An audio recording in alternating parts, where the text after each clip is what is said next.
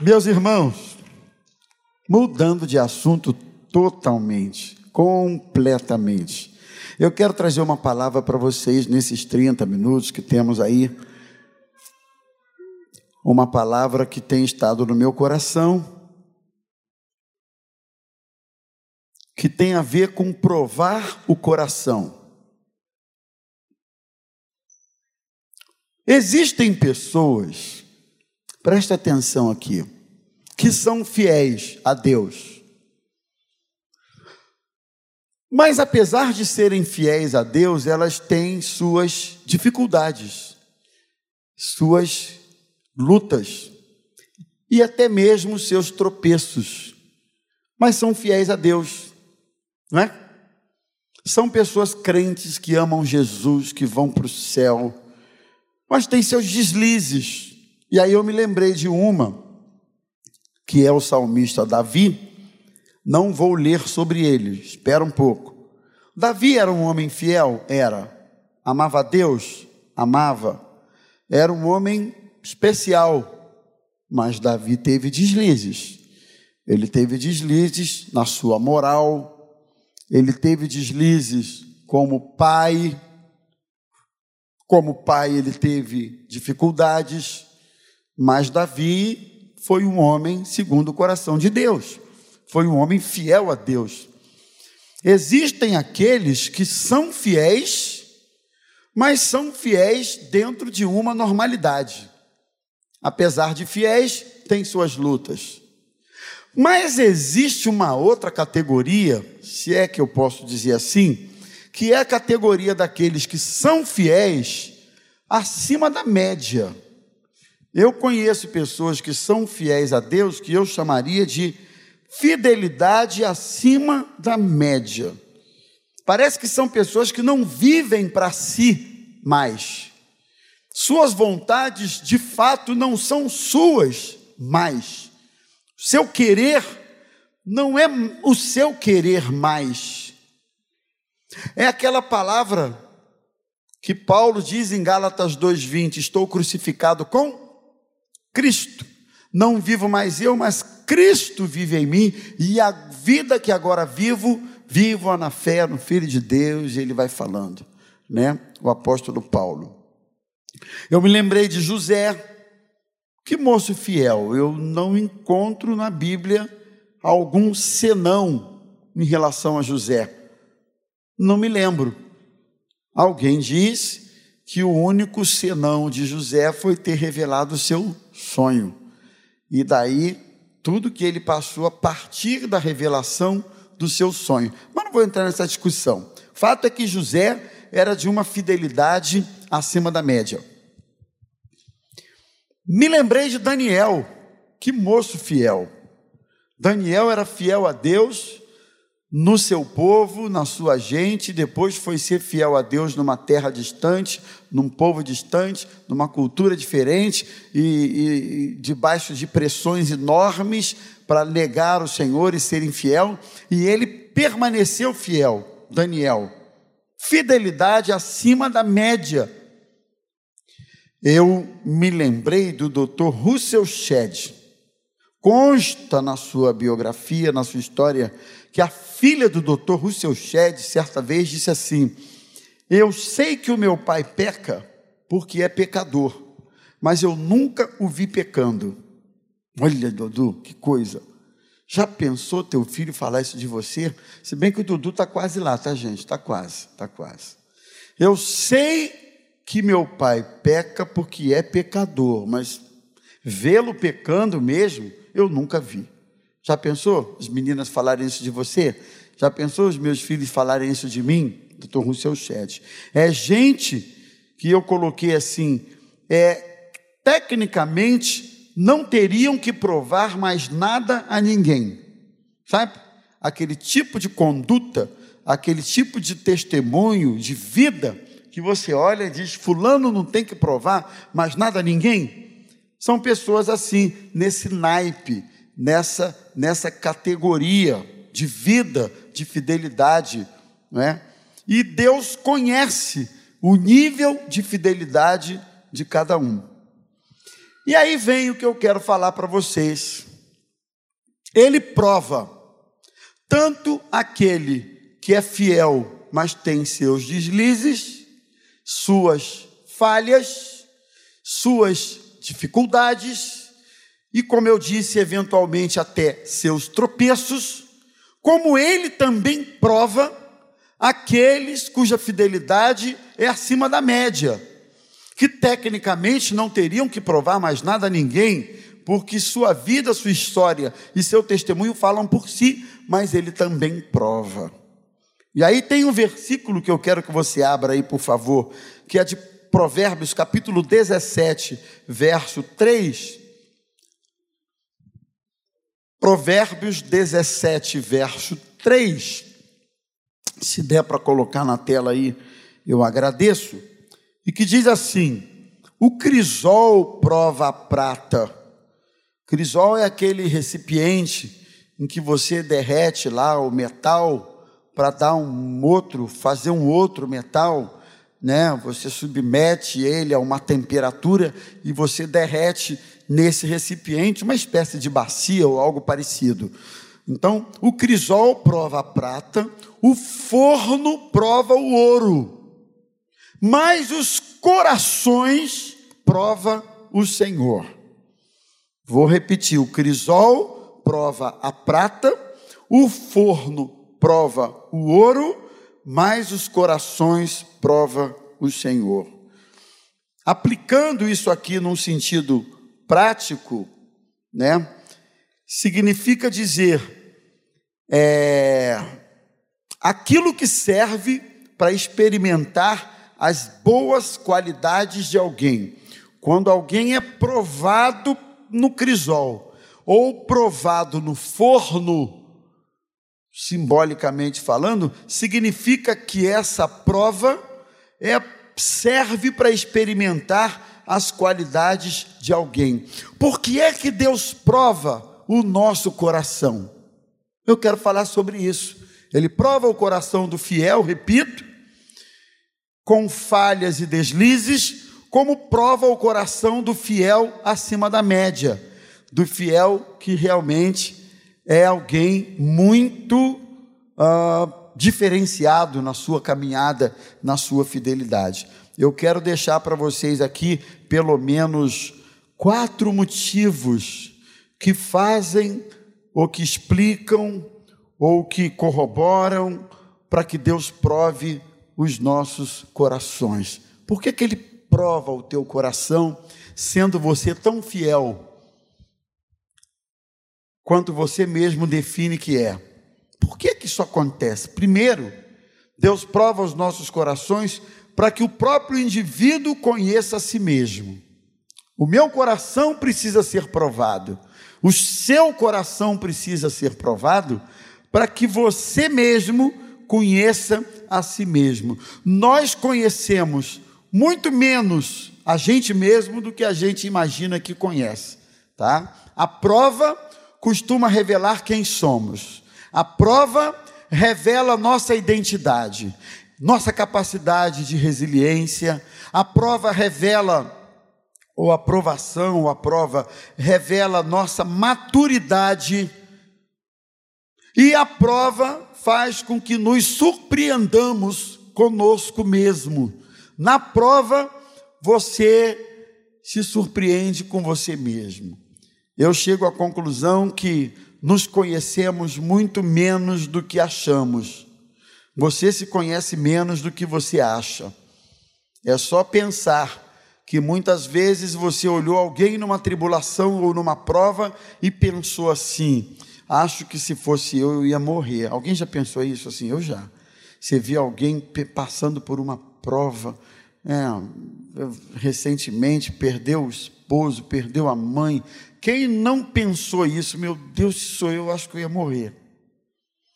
E aí você passa por uma prova semelhante um dia e descobre que não morreu, mas que permaneceu firme. Ou Você se surpreende com você quando você olha para alguém e diz assim: Eu acho que ele está valorizando demais a prova dele. Se fosse eu, eu acho que eu ia tirar de letra.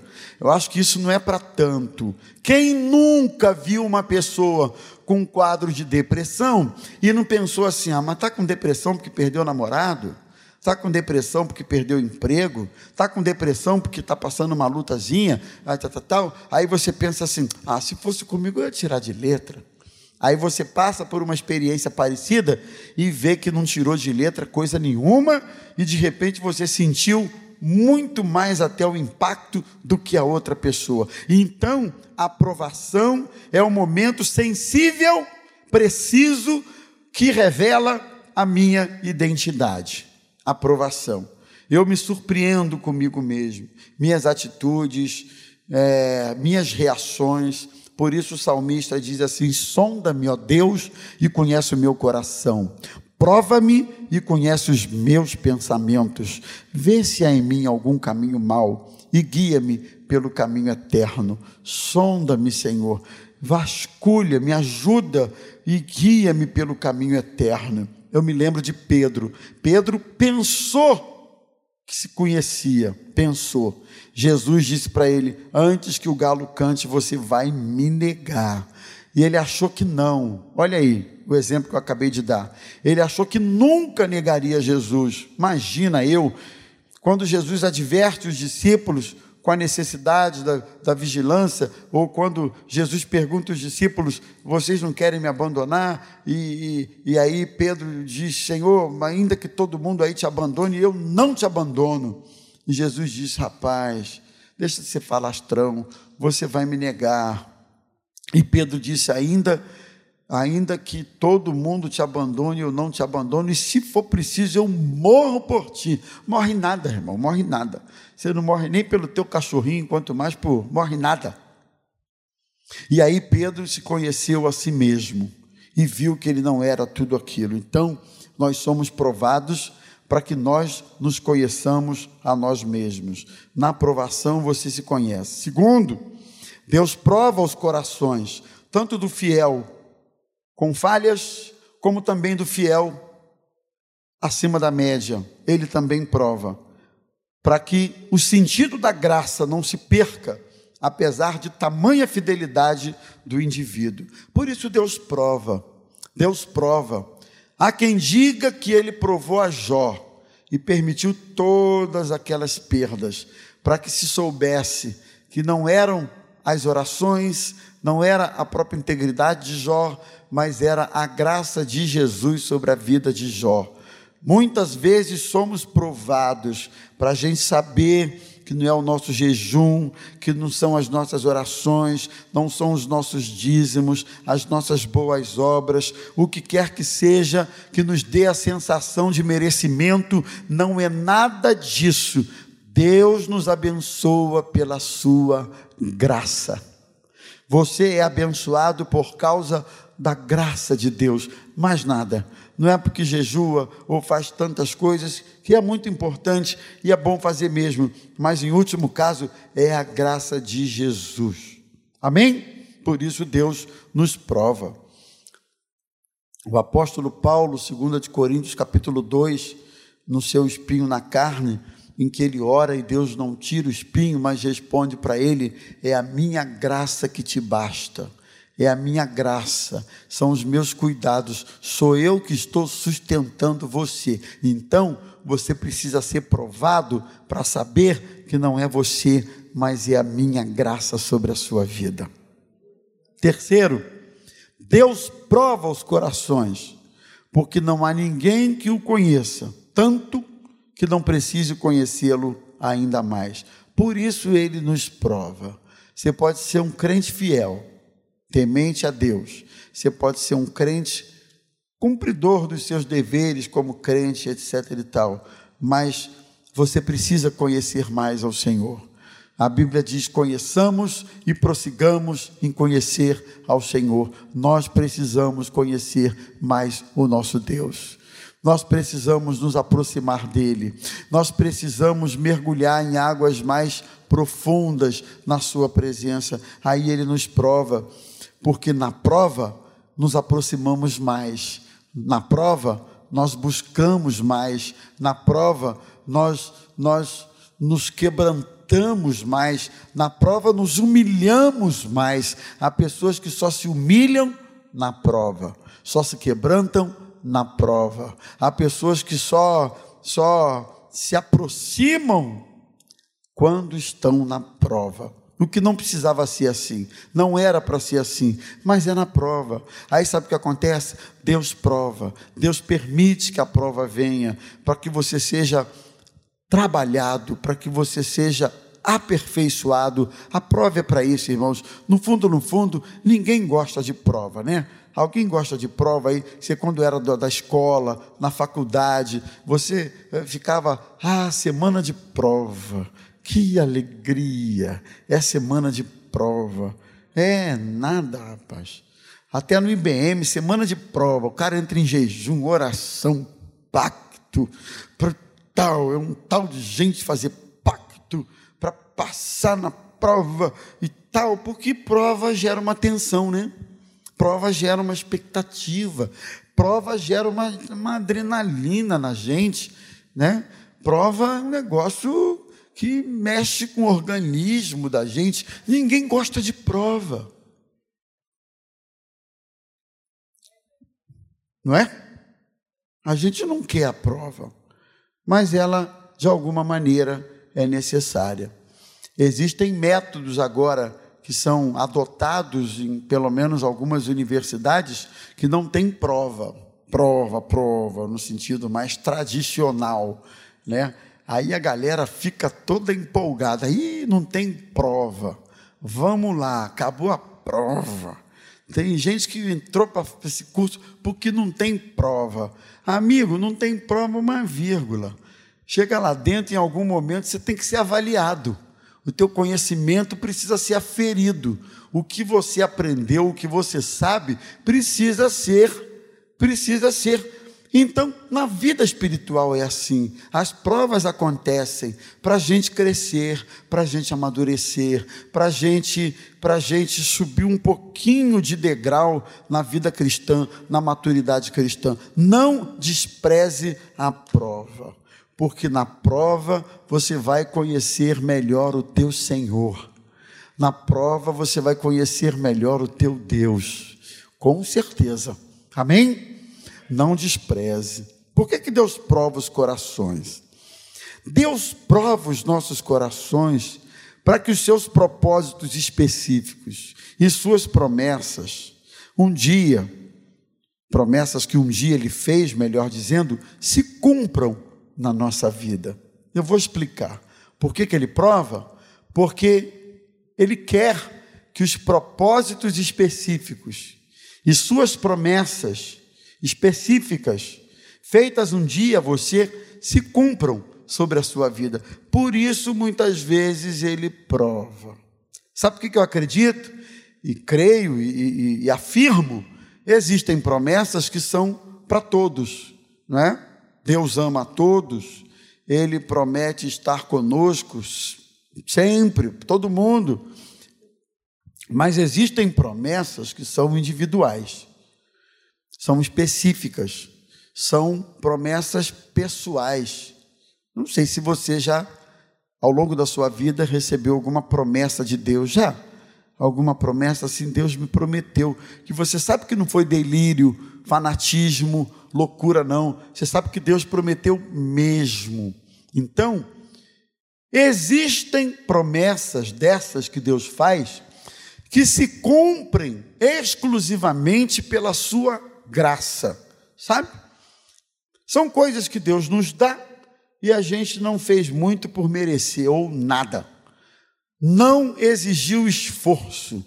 Deus foi lá e toma, pimba, te abençoou. Pimba, abriu uma porta. Pimba, curou você. Coisas que acontecem da parte de Deus que não exigiram nada. Pau, você disse, meu Deus, eu nem orei, eu só pensei nisso. Alguém já passou por isso? Já? Eu nem orei, eu, eu, foi só um anelo do meu coração ou da minha alma, foi só um desejo, íntimo, assim que eu nem compartilhei com ninguém, e de repente você viu aquilo acontecendo de forma assim tão. Gente, é graça de Deus. Promessas que se cumprem por graça. No entanto, existem promessas que não se cumprem só pela graça.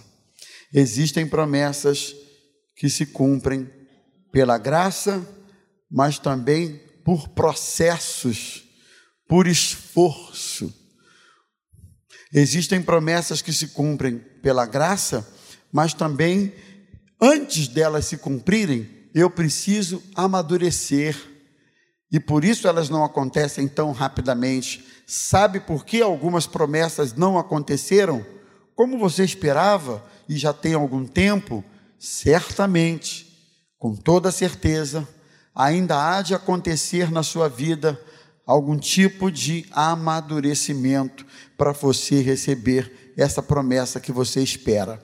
Porque se você receber antes aquilo que era para ser bênção, que era para ser alegria, aquilo que era para ser glória de Deus, vai ser qualquer outra coisa menos isso aí. Aí sabe o que Deus faz? Ele, ele, ele, ele leva mais tempo, ele, ele vai trabalhando, ele deixa a prova acontecer. Existem bênçãos e vitórias que Deus nos dá, que de alguma forma nós precisamos ser trabalhados por Deus para nós recebermos. Senão, isso vai ser um transtorno na nossa vida. Por isso, Deus nos prova. Por isso, permite que sejamos provados. Eu não sei se você está sendo provado. Eu não sei se você está perguntando para Deus Puxa, mas por que, que eu estou vivenciando isso? Senhor, eu tenho feito tudo certinho, eu tenho andado na tua presença, eu tenho te servido, eu tenho sido fiel, eu tenho sido dizimista, eu tenho valorizado a casa de Deus, a tua palavra, Senhor, esse marido que não se converte, esse filho que está desviado, Senhor, essa empresa que não ajusta, não vai para frente, e por aí vai e você está dizendo, eu fiz tudo certinho, mas ainda assim estou sendo provado. Pode ser que isso esteja acontecendo com alguns.